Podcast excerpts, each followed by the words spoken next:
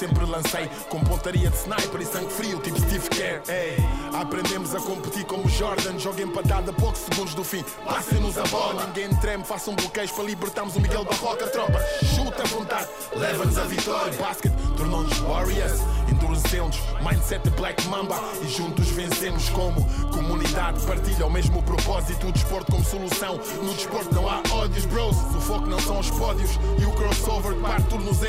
Aprendemos com o Kobe, bro. O game é só um e prevalece o coletivo. Somos shooters by hoopers. Não nos deixem sozinhos, isolados na linha dos três pontos.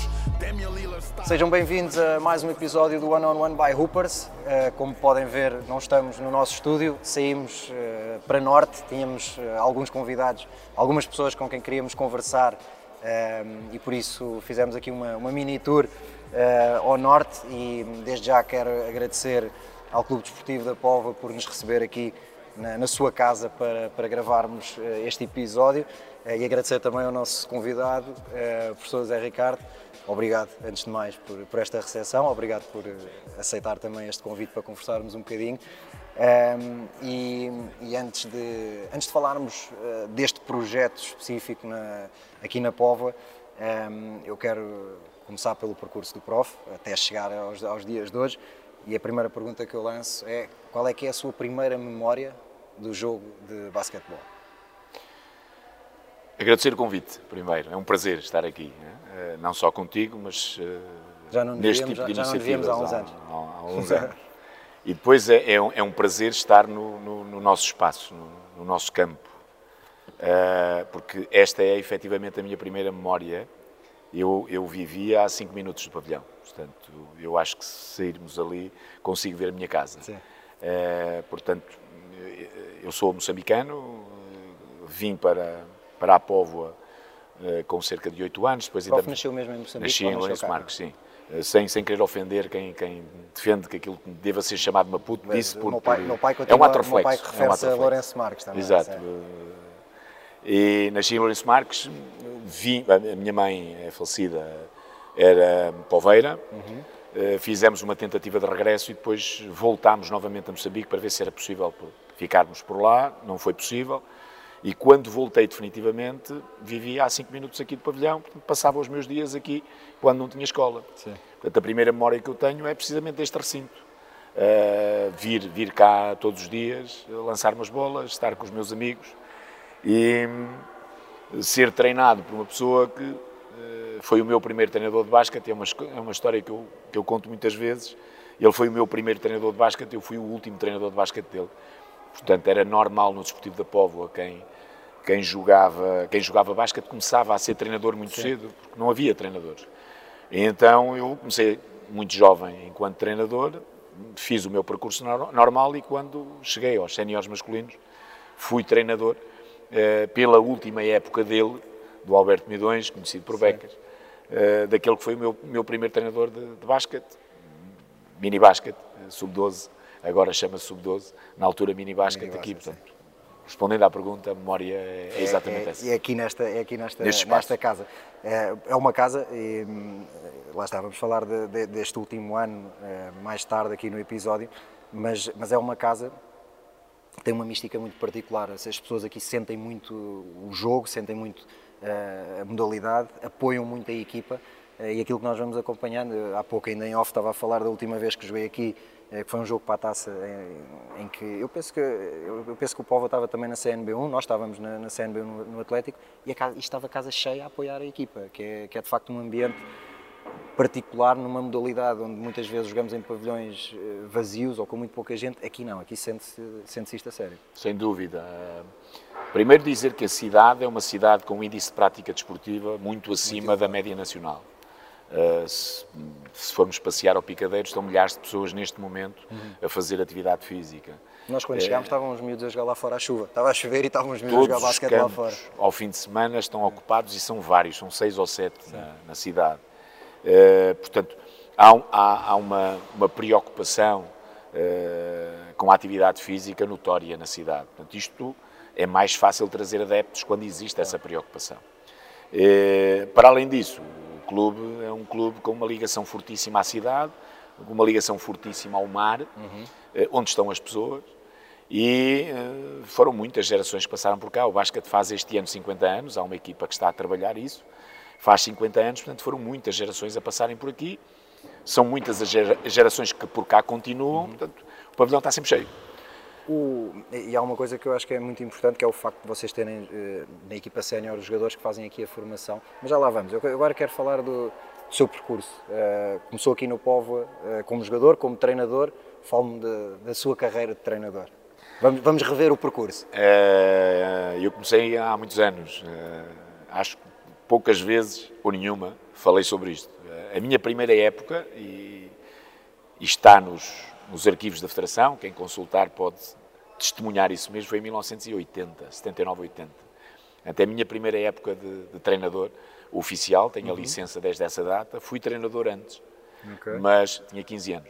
E, e, comecei como treinador de iniciados femininos, na altura era esta uhum. a designação, e por aqui, num desafio lançado uh, pelo coordenador da altura, que era o Dimas, e um conjunto de pessoas que eh, estiveram muito associadas à, à minha ligação ao clube. Eh, não, não, quero dizer mais nomes, porque não uhum. posso me esquecer de algum deles e não quero ferir nenhuma suscetibilidade. E, mantive-me ligado ao clube desde, desde essa data, inicialmente em escalões femininos. Portanto, eu, eu, tenho 42 eh, anos uh, ininterruptos enquanto treinador, desde a primeira uhum. inscrição, e tenho mais épocas a treinar equipas femininas, femininas. do que masculinas. E a minha ligação inicial ao clube foi precisamente aos escalões de formação femininos. Por aqui estive, passei pelos escalões todos, iniciados femininos, cadetes femininos, juniores femininos, era a designação na altura, uh, e depois um dia eh, lançaram-me o desafio de assumir a equipa de séniores femininos, assim o fiz.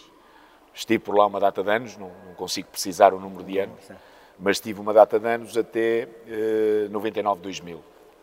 Uh, mentira, 2001, 2002. Em 99, 2000 somos campeões da Liga Feminina uhum. e por isso essa é uma data marcante.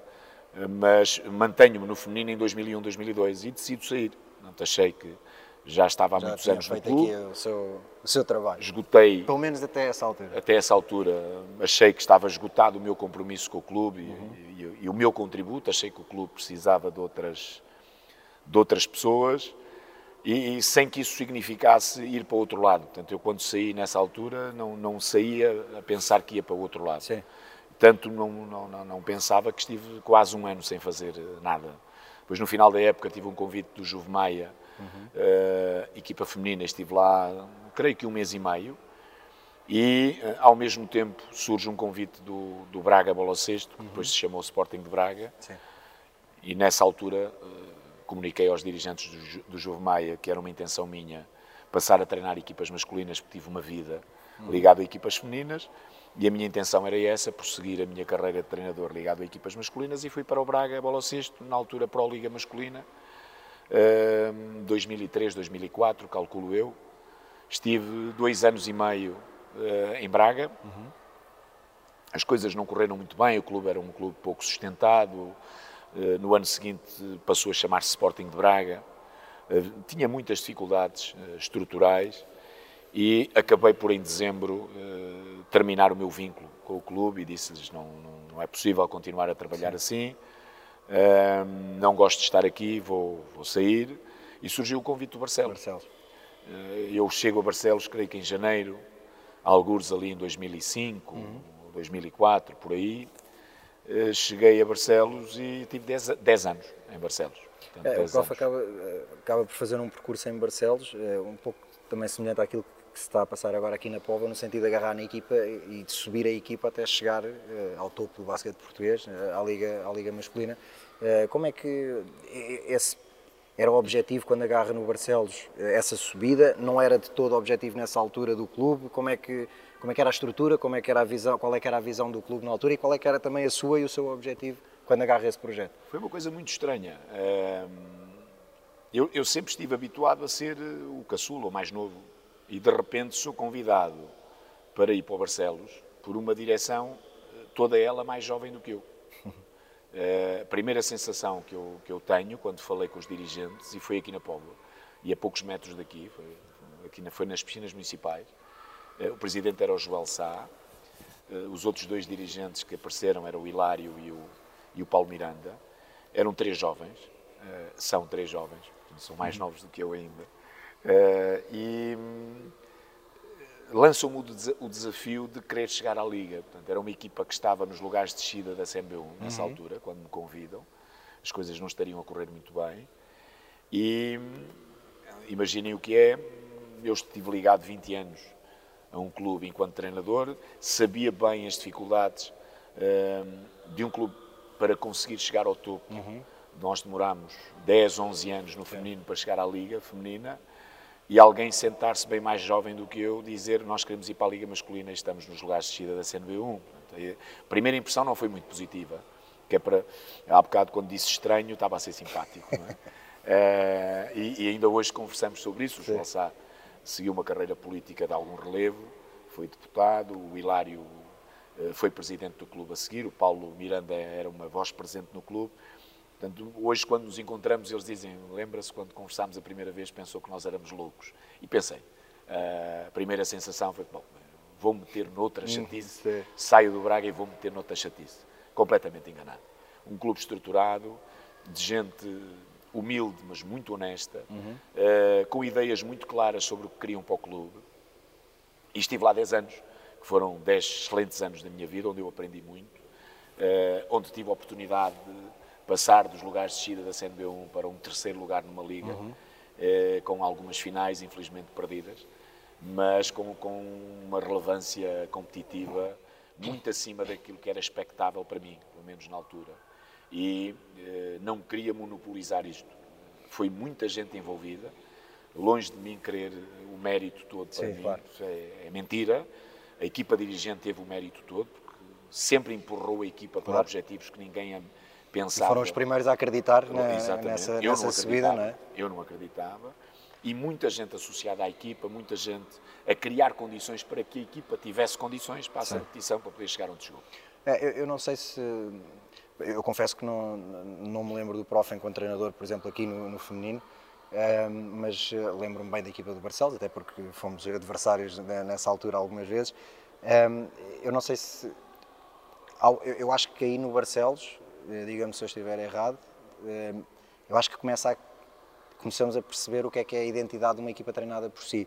É, porque depois aquilo que é o percurso daí para a frente, eu acho que as equipas, lá está, para trás eu não me lembro, mas daí para a frente, as equipas acabam por ter essa, uma identidade muito própria. que Para mim, enquanto seu adversário eh, e agora enquanto adepto, eh, eram equipas muito aguerridas, equipas que defendiam bem, com, com um ADN muito, lá está, muito guerreiro. Eu, e, eh, não sei se, se é por aí que, o- que que o prof gosta de se, de se identificar como o seu estilo, mas eu, mas eu Eu estou-me a rir porque tu vais ser atacado nas redes sociais. porque, ah é? Vais ser Porque, porque atacado. às vezes a malta queixava-se que era, lobby feminino.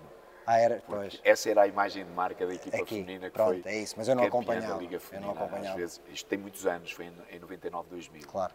Eh, Sofia Ramalho estará com certeza Já foi uma das nossas, a já foi uma das saltar- nossas convidadas. a saltar na cadeira porque Não, é a Sofia, a não Sofia faz lembra? parte, a Sofia faz parte da nossa comunidade do como é, ele, por isso. como é que ele não se lembra? Não, Sofia mas não, Ramalho era não- a nossa jogadora, Sim. eh, ainda Até por- prof, até porque eram outros tempos, eh, era, era difícil ter, nós agora vemos tudo em todo o lado, é, é muito fácil ver as coisas. I- Imaginem o que é. Para o- mim só havia a equipa feminina do Algés, não havia mais nenhuma equipa feminina. Pois a equipa feminina do Algés ficou muito atrás de nós nesse ano. né? e, e ainda hoje a ideia que se passa é que o Algés era. Sim. O Desportivo da Póvoa durante alguns anos, mais uma vez, em resultado do trabalho de muitos, eh, Paulo Ferra, Paulo Sérgio, havia muita gente associada à formação da, daquelas atletas todas que chegaram à equipa sénior e que foram campeãs nacionais em todos os escalões. E- Eu acho que no masculino isto não era possível, porque o investimento depois impede que clubes como este, com esta realidade, consiga, consigam fazer aquilo que nós fizemos na altura. As raparigas foram campeãs nacionais sub-14, utilizando a terminologia atual, sub-16, sub-19, segunda divisão feminina e liga feminina. Portanto, eh, e e era, um- era uma equipa muito semelhante àquilo que está a acontecer neste momento nos séniores masculinos. E diga, mas então essa identidade já vem daí. Claro. Mas, mas estou certo quando digo isto, as suas Sim, equipas, sim, é essa a mensagem que gosta de passar às suas dúvida, equipas. Sem dúvida. Deixamos a pele no campo, Uhum. damos tudo o que temos e os outros para nos ganharem têm que ser Eu, melhores. eu lembro-me, por exemplo, e isto, não, não digo isto com, com qualquer tipo de, eh,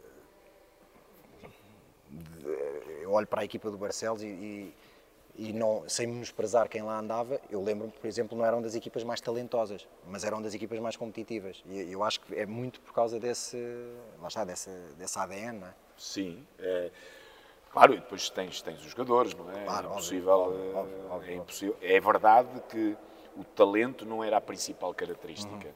Eh, quando, quando se diz talento, fala-se na capacidade de meter a bola no cesto, na Sim, capacidade sim, de sim. fazer coisas que agradam a quem está a ver.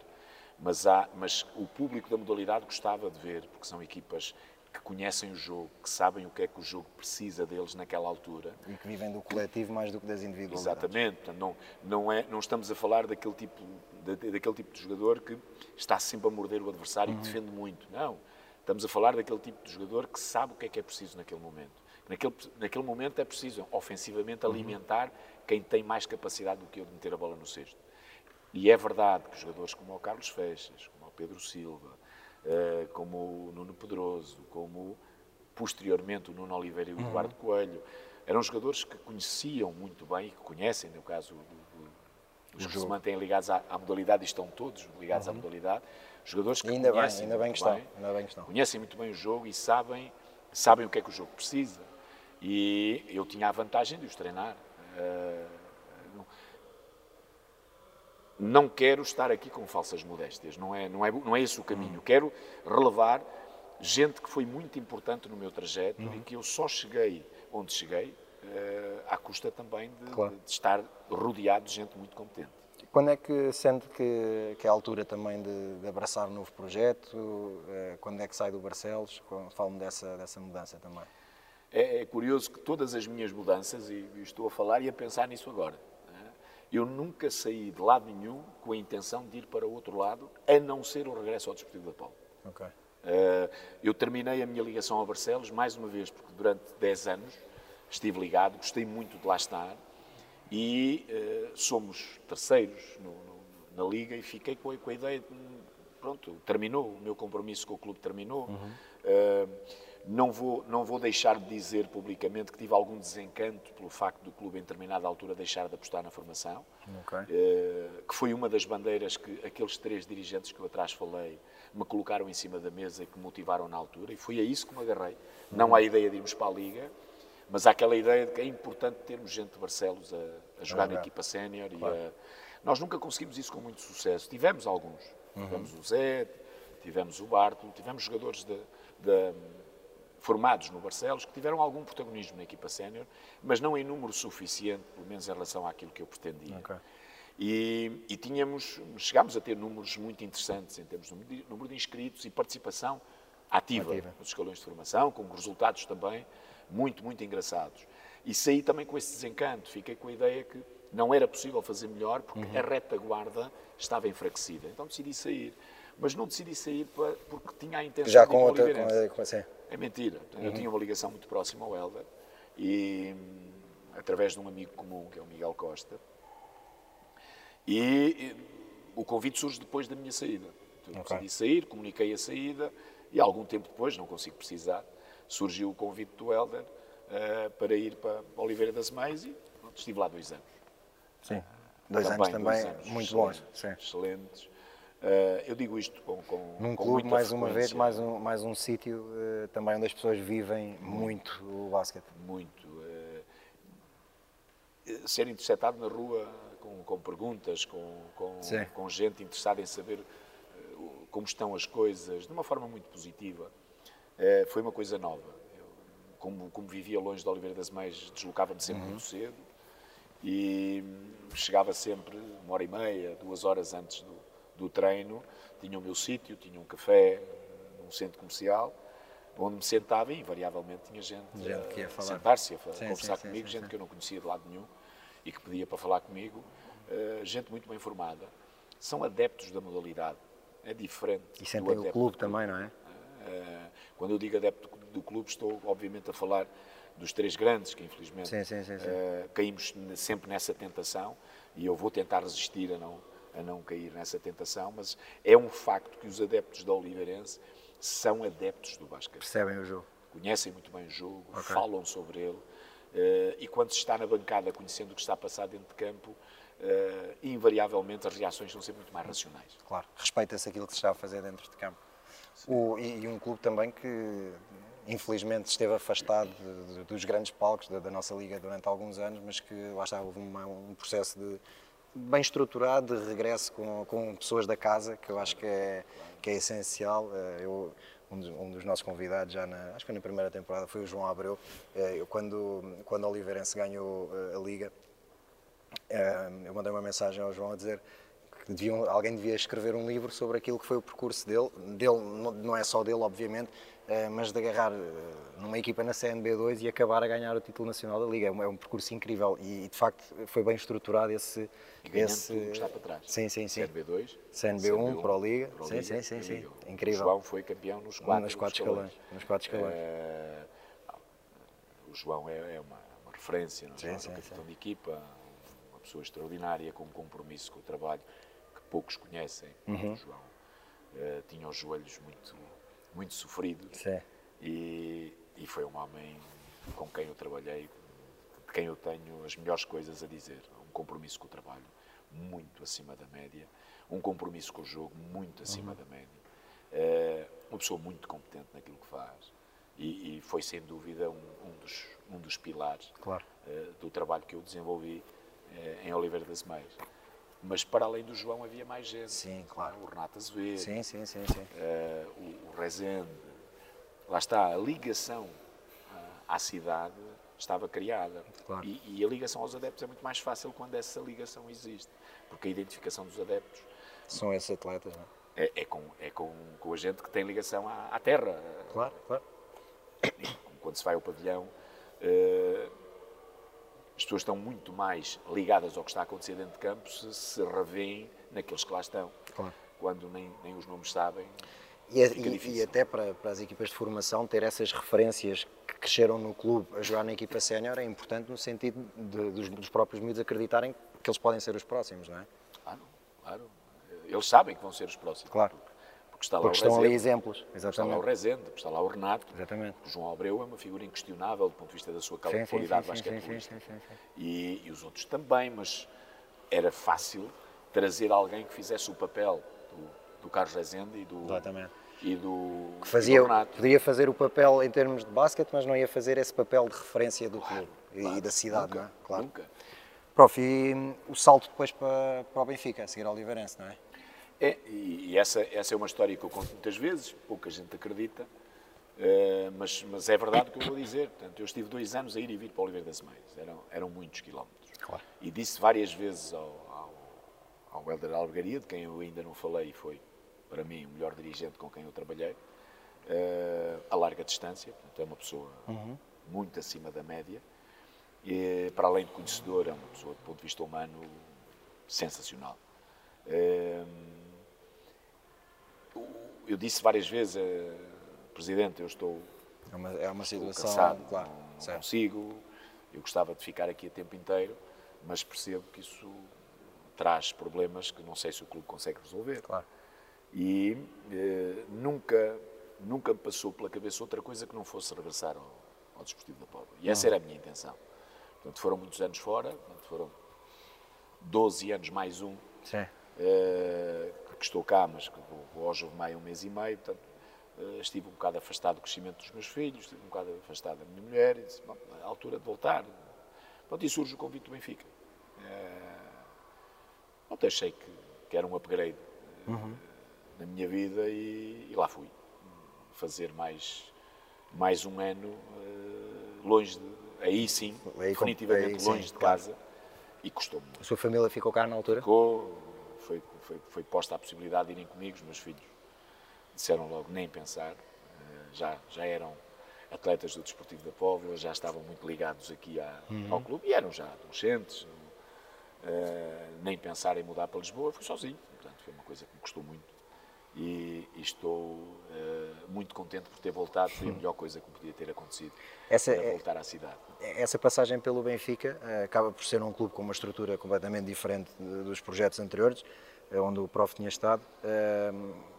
qual é que foi para si o maior, lá está, o maior impacto, aquilo que, que mais surpreendeu estando nessa, nesse tipo de estrutura, nesse tipo de clube? é, é, uma coisa completamente diferente de qualquer outra à qual eu estive associado. Uhum. A dimensão, a, forma como, como as pessoas são tratadas, a competência das pessoas que estão envolvidas, as inúmeras funções que alguns desempenhavam e que eu nem pensei que alguma vez que alguém a trabalhar tipo. naquilo, Sim. concretamente na área da nutrição, na área da, da psicologia, uh, na área da gestão. Portanto, estamos a falar de um clube que tem uma dimensão europeia. Portanto, eu tive a oportunidade, tive a felicidade de treinar jogadores de altíssimo nível, uhum. concretamente o Antoine Robinson, que era um jogador muito, muito acima Sim. da média, com uma experiência nos melhores clubes do mundo. Uh, e ele dizia-me, coach, isto não encontras em muitos sítios. Eu andei em muitos sítios em que as condições eram muito piores do que estas. Portanto, eh, a reação que, que tive com, com alguns... Esse foi, foi a principal referência com quem eu falei, porque os outros eram, eram jogadores que já estavam no Benfica, dois uhum. deles, e um deles, o Jesse Sanders, com uma, com uma experiência relativamente curta na Europa. E em clubes medianos. Uhum. Uh, também andava encantado com o clube. Mas o Antoine não, o Antoine tinha uma experiência na, na, em França, concretamente, nos melhores clubes, uhum. clubes que discutiam o título francês, e ele dizia-me, coach, eu, nos melhores clubes por onde eu andei, não tinha melhores condições do que estas. É, é, é verdadeiramente um clube de dimensão europeia. E, felizmente, tive a oportunidade de lá trabalhar e de, de me aperceber uh, daquilo que é um, um verdadeiro clube. Portanto, foi um prazer lá estar. Tudo o que estive associado a questões extradesportivas foi um martírio para mim, porque eu sou um homem de cidades pequenas. Hum. Uh, eu devo-lhe devo dizer, devo-te dizer, desculpa, uh, que eu vinha duas vezes por semana à Póvoa. É sério? Portanto, eu tenho, eu tenho um café em que tenho a minha mesa, em que as pessoas não me tratam por prof, tratam-me pelo nome. Sim, Agora, sim, nem sim. tanto que vou ficando mais velho. Uh, e ninguém se senta, portanto, e era muito curioso. Isso, o Eusébio também tinha no, no, no Sete Mares, na, ao pé da Marisqueira, ao pé do Jardim Zoológico, também tinha lá o lugarzinho dele que ninguém se sentava. O prof é o Eusébio daqui. Mas eu sou incapaz de me comparar ao Eusébio. calma. Uh, estamos a falar de outro assunto, é? estamos a falar de outra, de outra galáxia. Uh, o Eusébio, enfim, enfim, uma admiração profunda. Por tudo. Sim, sim, sim. Por tudo. E, mas lá está, eu gosto destas coisas. Claro. E, e é a sua casa. Semana, é? É lá vinha casa. eu no meu, no meu Opel Vectra. Por muito, por muito, por muito bem que, que uma pessoa se sinta e seja recebida noutros sítios, a nossa casa é a nossa casa, não é? Portanto, eu não, eu não preciso de pedir, eu sento-me e eles Já sabem, sabem o que eu quero. Uh, conheço o colega que está na mesa do lado direito, sim, o outro sim, que, sim, que vai chegar às 10h30. Portanto, e isso, isso, eu senti muita falta disso. Claro. Uh, e a família estar longe, claro. E a família estando longe, para mim, era, uma, claro. era, um, era um sacrifício muito grande. E, e, não quero dizer mais do que isto. Só Sim. as questões esportivas. Antes, antes de falarmos do seu regresso a casa, um, o prof trabalhou economias. Trabalhei. No Benfica. Trabalhei antes do, do Benfica. Antes, nas seleções? Dias, uh, vai à seleção de sub-18. Ok. Uh, à primeira observação. Uh, e, e uma coisa muito curiosa. Nós, nós trabalhámos no, no Algarve, nas festas, e eu tinha dito ao Mário Gomes que eu vou, eu vou à seleção. Eu estava no Oliveirense na altura. Uhum. Eu vou à seleção, mas eu não posso ficar, porque eu tenho que estar com os meus filhos. E os meus filhos estavam os dois, um na seleção de sub-14, outro na seleção de sub-16. Uhum. E é a possibilidade de eu estar mais perto deles. Claro. Pá, por favor, dispensa-me deste estágio.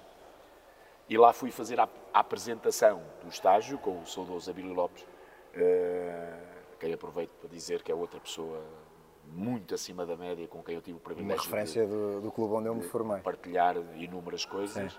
E o Abílio ficou responsável pelo, pelo estágio, coadjuvado pelo Matos.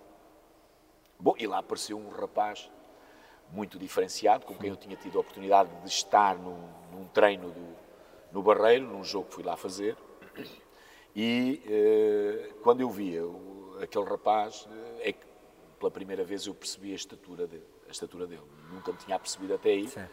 Então eh, tive a curiosidade de ir ver o primeiro treino, não é? porque realmente era, uma, era um é- corpo muito Sim. diferenciado. E lá fui ver o primeiro treino no tal estágio que eu não queria estar presente. Bom, estive no primeiro treino e quando vi o rapaz pegar na bola, disse, bom, ele para além de grande tem jeito. É. Então à tarde eu fui dar o treino. Fui dar o treino. A equipa ia para a França para um estágio. Uhum. Uh, lamentavelmente, por, por, por, por, assuntos que, infelizmente, uh, motivaram a perda do Abílio, tivemos que arranjar um substituto, um substituto para o Abílio nesse, nesse, nesse estágio. Sim. E foi o Agostinho Pinto. O Agostinho Pinto vai à França a um torneio. Uh, ao primeiro torneio em que o Nemias esteve envolvido nas seleções nacionais. E eu telefonei para o, para Agostinho a tentar perceber como é que aquilo estava a correr e o Agostinho disse obviamente, epá, nós temos aqui uma coisa especial. Que nunca tivemos. Nunca tivemos. Este é o meu primeiro contacto com ele. Uhum. Depois, hum, ele foi sempre às seleções a partir daí. E acabei por ter alguma responsabilidade em levá-lo para o Benfica. Ele fez parte da equipa B, que, que, que brilhou na Pro Liga nesse uhum. ano, ele e o Gonçalo. Delgado. Sim, Gonçalo Delgado. Sim. E hum, o, o Nemias foi sempre muito convicto naquela ideia de, de, de perseguir a ida para os Estados uhum. Unidos, longe ainda de, calculo eu, longe ainda de imaginar que chegaria onde, onde chegou, ele e eu, ele e eu. Só os visionários é que, nessa altura, e há muitos, que com certeza tomaram muitos cafés com Nemias nessa toda altura, gente, e por isso toda a gente, toda a gente tem culpa dele estar onde está, não é? é, é mas pronto, vamos passando às coisas boas. É, muito longe de imaginar que ele chegaria onde chegou, disse-me sempre, disse-me sempre que o Joe quero ir para os Estados Unidos, Uh, Disse-lhe várias vezes que o Benfica estava interessado em, em, renovar o contrato com ele e que lhe criaria boas condições uh, para ficar dois, três anos uh, a ganhar um bom salário e, e, com certeza a criar condições para depois dar um salto uhum. para a Espanha. Já havia nessa altura contactos de equipas da ACB, mas ele foi sempre muito perentório. Tinha este objetivo bem é isto que eu quero. Lembro de algumas conversas com responsáveis da Federação, quando ele chegava dos europeus sub-20, em que eu lhe dizia, mas este rapaz tem que ser integrado no trabalho da equipa sénior, uhum. uh, até porque temos que o agarrar aqui. Ele quer sair e eu temo que um dia que ele saia para os Estados Unidos nunca mais lhe pomos a mão. Uh, ainda bem. ainda bem, certo, mão, claro. A vida dele está com certeza muito melhor do que a que tinha, e não é que a que tinha fosse má, claro, todo, claro, não é isso que eu estou a dizer, mas será com certeza muito melhor. Claro. E ainda bem, aconteceu o que aconteceu e, e, e o mérito é dele. Dele. Sim, sim. sim. Prof, e depois eh, um regresso então aqui a, a esta casa. Um, ehm, tal como aconteceu em Barcelos, um percurso também de, de ir subindo uh, e, e, agora nesta última época, de, de certa maneira, a equipa também uh, marcar a sua posição na Liga, uh, época que, que, foi também, tal como esse percurso dos últimos anos, foi uma época também a subir e acabaram muito bem a época. Um, ehm, Fale-me deste projeto atual aqui neste, neste clube. É, é, é, há, há, coincidências muito, muito interessantes. O Sérgio Duarte, que é o atual presidente, na altura não era presidente, Sim. na altura era capitão da equipa sénior masculina, achou que era possível fazer regressar o Hugo Matos, o Eduardo Coelho, o Nuno Oliveira, eh, o Pedro, Pedro Schultz, que era um uhum. outro atleta com menor relevância competitiva, e, e falou várias vezes comigo sobre essa possibilidade. Eh, nunca ninguém imaginou, a não ser ele, que isso seria possível. E, e, foi sendo possível e de repente estávamos cá todos. O Hugo Matos teve que treinar a equipa sénior masculina quando estava na CNB1, uhum. porque o treinador que estava na altura acabou por sair uh, por razões que ele saberá. E, e, eu tinha prometido voltar ao clube e treinar a equipa de sub-18 onde estavam os meus filhos. Okay. Pronto, e o Hugo Matos, na sua habitual uh, boa disposição, sentou-se e disse: Ricardo, vais ter que assumir a equipa cena masculina porque o treinador saiu. Eu disse: Não, isso é impensável, porque sou imediatamente despedido de casa. Eu voltei com, com este propósito. Sim. Se eu não treinar a equipa de sub-18, vai ser uma desgraça. Ninguém fala comigo em casa, portanto, tem paciência. tu tens que assumir a equipa e eu vou ficar um ano no sub-18 e pronto. E no próximo ano. E ele comete a proeza de subir de CNB1 para a Pro, Liga, Liga, não perdendo nenhum jogo. Uhum. Pronto, e no ano seguinte fiquei eu com a equipa sénior masculina, mas repito, eh, há aqui uma geração, ou um conjunto de gerações de atletas poveiros, de muita qualidade, eh, que tornaram isto possível. Eles foram chegando à equipa sénior, uhum. foram eh, envelhecendo em, em, em, casca de carvalho, portanto, com, com, com um pedigree, com, com um conhecimento do jogo extraordinário, e foram acrescentando valor claro. à equipa sénior masculina e criaram esta, esta nova realidade no clube, que é termos uma equipa na Liga com uma participação muito assídua uhum. de atletas formados no clube e que estiveram cá desde a sua nascença, basquetebolística, e eh, depois o resto vem por acréscimo, a envolvência com a cidade, com os adeptos, a envolvência com a Câmara Municipal, que uhum. é o nosso maior e melhor parceiro, uhum. Eh, a envolvência com diversas estruturas da cidade, escolas primárias, escolas secundárias, toda a gente está interessada em ajudar-nos. É porque nós também estamos disponíveis para ajudar quem, quem nos quer ajudar. Uhum. E, e, realmente aquilo que se vive é um, é um sonho nesta altura. Mais uma vez, não estávamos à espera de chegar onde chegámos tão rápido. E já que cá estamos, vamos Quero para já aproveitar uh, o, o, sucesso que tivemos esta época e tentar perpetuar isto na, na medida do possível. O prof falou há pouco de um, treinar os, os, seus filhos. Como é que, como é que se separam as coisas? Uh, da realidade de treinador-atleta e depois uh, pai, filho. Filhos, neste caso. É assim, o Diogo Gomes... Conseguem separar bem as coisas? É, claro, porque o Diogo Gomes também é mais um filho, o Rafael Costa é mais um filho. Eu sempre fui um pai muito presente. Uhum. E, e, e, vivi o crescimento dos meus filhos, uh, o crescimento basquetebolístico, vinha aos sub-12, aos sub-13, uhum. aos sub-14, estive sempre muito presente em treinos e em jogos. E a geração de atletas que estiveram com os meus filhos também me conhecem por eu estar presente. Claro. E como era treinador e como andava em clubes com algum sucesso, é natural uma pergunta aqui, uma pergunta ali, sim, o que sim, é que sim, achas aqui, o que é que acho ali, trataram-me sempre por tu, agora não tratam. Agora não. É, mas é uma ligação muito próxima, portanto, é, é, esse problema foi imediatamente diluído pelo facto deles também serem, em parte, meus filhos. Certo. Portanto, nunca houve um tratamento especial, às vezes pela negativa, é? por, por, serem filhos. E há bocado em off, quando mais. conversávamos sobre o Orlando e sobre o filho, é verdade, portanto é natural uh, que um eu pai tive, seja muito mais exigente com os filhos eu tive com com o meu pai Eu tive com o meu pai num estágio da seleção de sub-20 na altura, porque na altura saiu, eu não lembro que era o nosso selecionador, saiu, não tínhamos selecionador, e há ali uma altura que o meu pai agarra na, na seleção, numa fase de transição, depois, depois foi o Valentim que, que ficou connosco, Uh, pá, eu, eu, era o gajo que levava mais na cabeça por coisas que fazia, por coisas que não fazia, uh, acaba por às vezes haver essa tendência, não é? Para não parecer que, que, se favorece, acaba por se cascar mais, não é? Claro, mas era aí que eu queria chegar, não foi preciso isso. Pois, pois, pois, pois.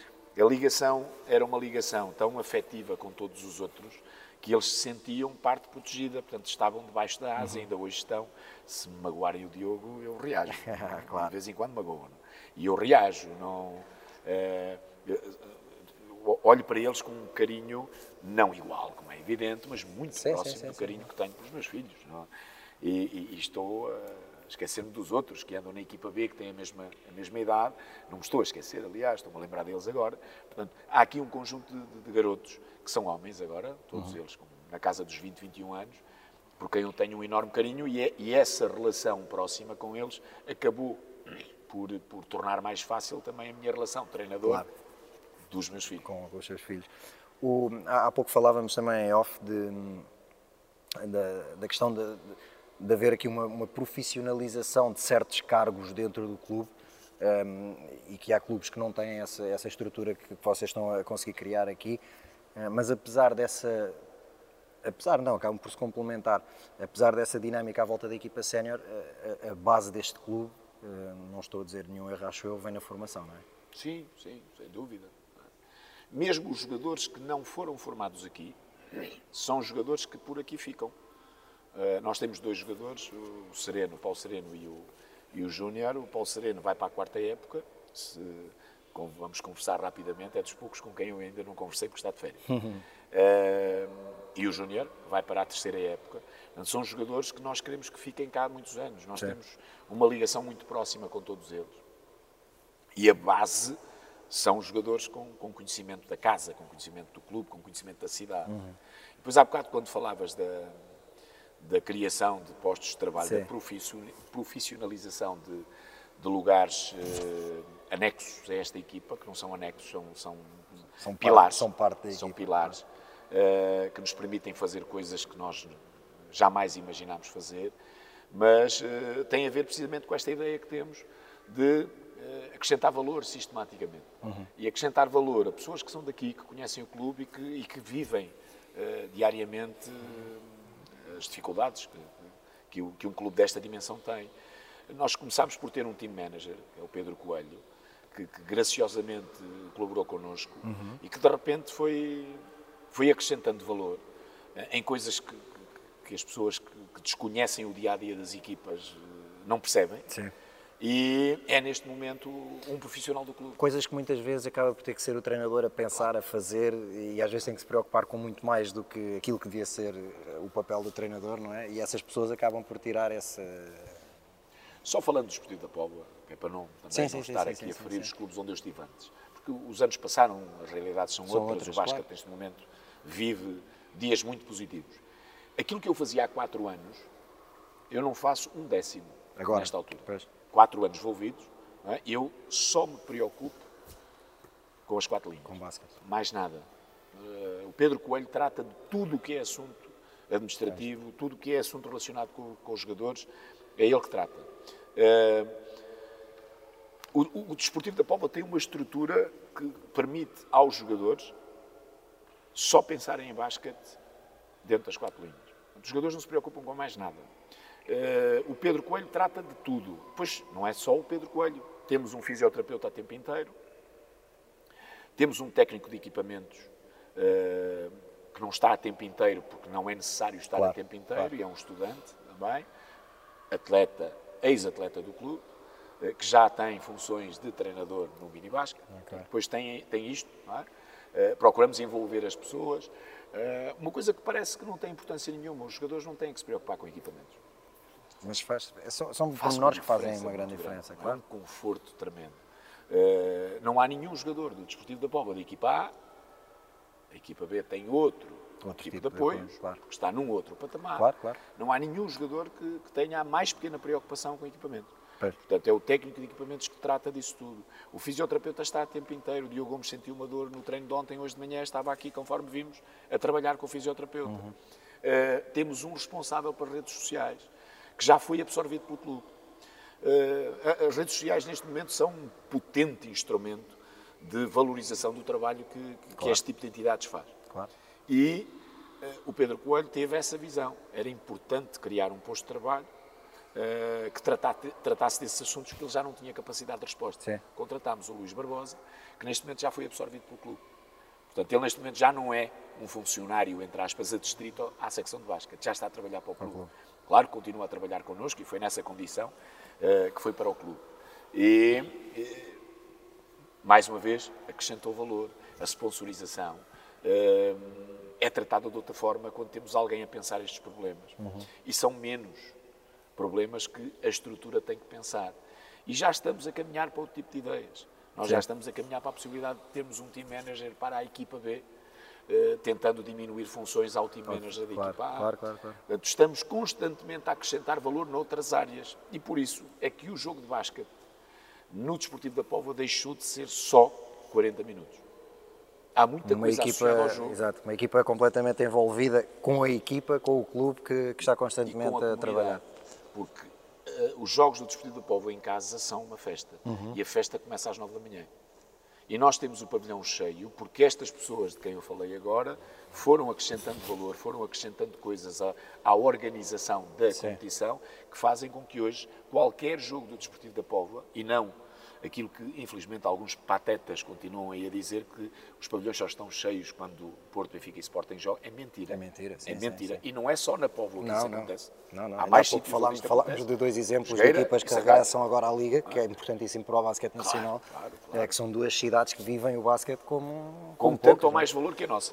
certo, certo. E, e, nós temos o pavilhão cheio em todos os jogos com qualquer equipa. Uhum. Portanto, uh, isto só foi possível porque há mais pessoas a trabalhar no projeto.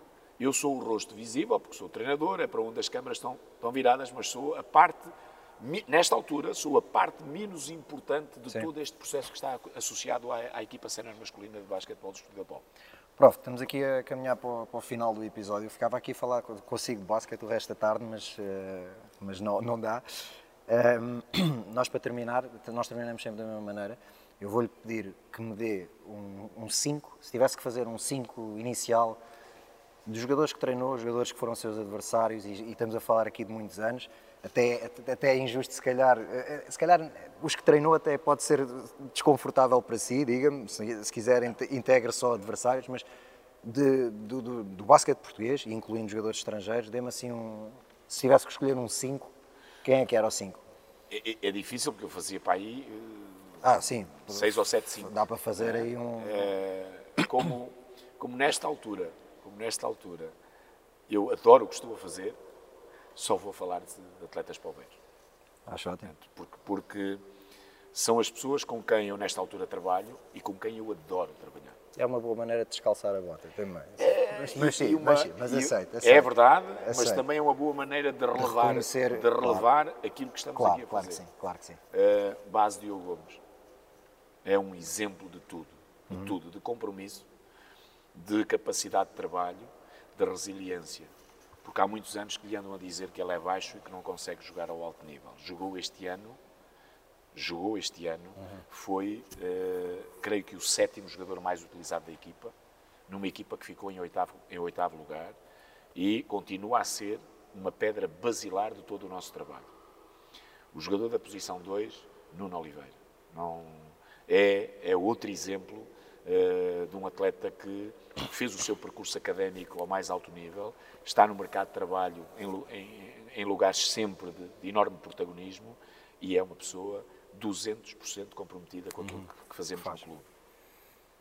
A nossa principal referência afetiva é o Eduardo Coelho. Uhum. O Eduardo Coelho é, nesta altura, o líder da equipa sénior masculina. É a nossa principal referência em relação aos nossos atletas mais jovens.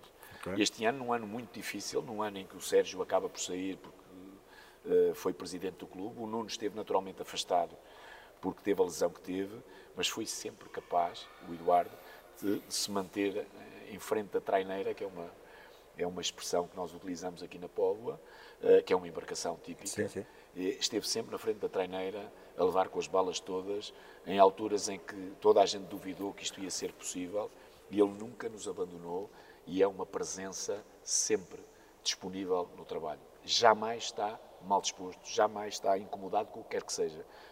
Promove sempre um ambiente de trabalho extraordinário. Uhum. Em relação às posições interiores, eh, o Júnior, não sendo polveiro, vai ser, com certeza, eh, polveiro nos próximos anos. É outro garoto que tem uma margem de progressão tremenda, que eu acho que ainda olham para ele como um não talento, uhum. porque lá está, nós temos alguns, alguns paradigmas que ao longo dos tempos têm que ser alterados, porque as coisas mudam e, e, os jogadores que jogam em posições interiores não têm que ter 2 metros e 10. Uh, eh, mais, nesta altura tenho dúvidas que se possam chamar interiores aos jogadores de basquete. E, e, e, é a nossa, a nossa principal referência interior. Uhum. E, e, por último, o jogador com quem eu tive maior prazer e que ninguém conhece, a não ser uh, a Póvoa de Varzim e os jogadores com ele jogaram, que é o Pedro António, que foi capitão das minhas equipas, uh, teve 10 anos comigo em Barcelos. Sim teve dois anos em, em Braga e é uma, uma, uma, personagem muito importante ainda hoje, ainda hoje na comunidade basquetebolística portuguesa, e poveira, perdão. Se pudesse convidar três pessoas para jantar, beber um copinho de vinho e o tema da conversa obrigatoriamente tinha que ser basquete, quem é que eram essas três pessoas? Não tenho a mais pequena dúvida. Sérgio Duarte, Nuno Oliveira e Eduardo Coelho. E certamente já fazem esse jantar muitas vezes. Todas as sextas-feiras. Prof, para terminar, eu espero sempre que haja algum miúdo, alguma miúda que está a começar e que ouça e que veja este, este nosso podcast. Um, para quem está a começar, qual é a principal mensagem, a principal dica que, que o Prof tem? Sempre a mesma, que é a dica que eu, que eu dou aos meus jogadores antes de eles entrarem em campo. Todos os jogos, se tiverem o cuidado de, de meterem o um microfone, eu termino, porque tenho que terminar em inglês, porque alguns deles são, são estrangeiros, é fun. É fun. Todos os jogos, e a primeira coisa que eu digo ah, na reunião de apresentação a um jogador que chega é que tu vais ouvir isto muitas vezes. É fun. É, no dia em que nós nos deixarmos de divertir num jogo tão bonito como o nosso, isto deixa de valer a pena. No dia em que qualquer outra coisa esteja acima do gozo que nos dá estar dentro de campo a lançar umas bolas e a driblar, e de preferência pagando-nos, uh, deixa, deixa de fazer importância, deixa de, de, ter importância aquilo que andamos aqui, aqui a fazer. Sorriso, sorriso permanente, gozo permanente. Não sei se as pessoas têm essa imagem de mim. No, nós estávamos a jogar no Benfica, uh, um jogo que nos correu muito bem na primeira parte e depois, por óbvias uh, alterações de comportamento, o Benfica fez o seu papel e criou-nos problemas no terceiro período. E, e, houve uma coisa que o Diego Capelano disse, que ainda hoje uh, me emociona. Ele disse, coach, smile. um jogador que chegou pela primeira vez ao clube dizer-me isto é a maior homenagem que pode fazer àquilo que eu digo sempre no final da coleção. passar também, sim. É? Sorri, sorri. Realmente ele tinha razão, porque eu tinha deixado de sorrir no terceiro período. Prof, muito obrigado por este bocadinho. Ah, obrigado. Foi um prazer estar aqui a falar consigo. E para quem esteve aí a ouvir, a ver este episódio, já sabem que podem ver este uh, e os outros no YouTube, uh, Spotify, iTunes, site da Upers, upers.club. Passem por lá, fiquem atentos também às coisas que o Upers está a fazer e fiquem por aí até o próximo episódio. Obrigado. Aprendemos a competir como Jordan, joga empatada a poucos segundos do fim. Passem-nos a bola, ninguém treme, façam bloqueios para libertarmos o Miguel Barroca. Tropa, chuta à vontade, leva-nos a vitória. Basket tornou-nos Warriors, endurecemos, mindset Black Mamba e juntos vencemos como comunidade. Partilha o mesmo propósito, o desporto como solução. No desporto não há ódios, bros. O foco não são os pódios e o crossover que parte tornozelos. Aprendemos com o Kobe, bro. O game é som e prevalece o coletivo. Somos shooters by hoopers. Não nos deixem sozinhos, isolados na linha dos três pontos. Damian Lillard style. Mandamos bombas a partir do logo. Hum. Amor pelo game, crossover shoot na tua face. Ou vem cuspir um triplo duplo, chama-me King James. Lances livres é connosco, somos clutch como Splash Bros, Stephen Curry, Clay Thompson. Yeah! Lances livres é connosco, somos clutch como Splash Bros, Stephen Curry, Clay Thompson. Amor pelo game, crossover shoot na tua face. Ou vem cuspir um triplo duplo, chama-me King James. Lance. Lances livres é connosco, somos clutch como Splash Bros, Stephen Curry, Clay Thompson. Yeah! Chama-me King James. Yeah! King James. Lances livres é connosco, somos clutch como Splash Bros, Stephen Curry.